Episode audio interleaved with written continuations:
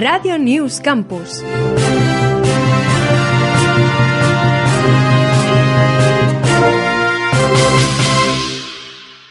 Buongiorno a tutti e benvenuti a questa nuova edizione di Radio News Campus. Qui in studio Enrico, studente italiano Erasmus. Andiamo subito a vedere le notizie del giorno.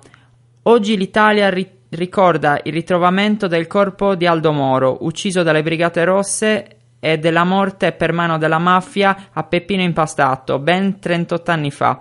Il colpo di Aldo Moro, accasciato nel portabagagli di una Renault parcheggiata e a pochi passi dalle sedi delle PC-IDC, rimane il ricordo del punto più alto di un attacco allo Stato italiano.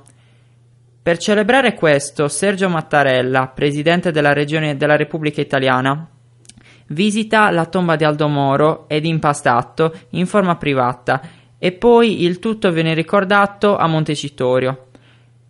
Trasferiamoci ora in Canada, in particolare nella provincia di Alberta, dove l'incendio di proporzioni catastrofiche potrebbe bruciare per mesi.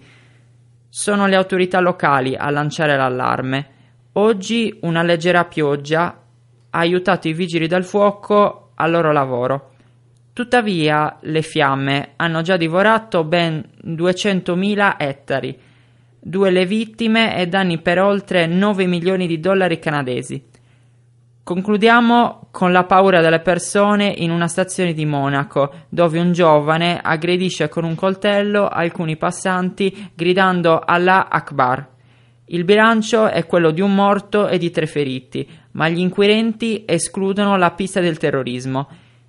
Bene, anche per oggi abbiamo concluso.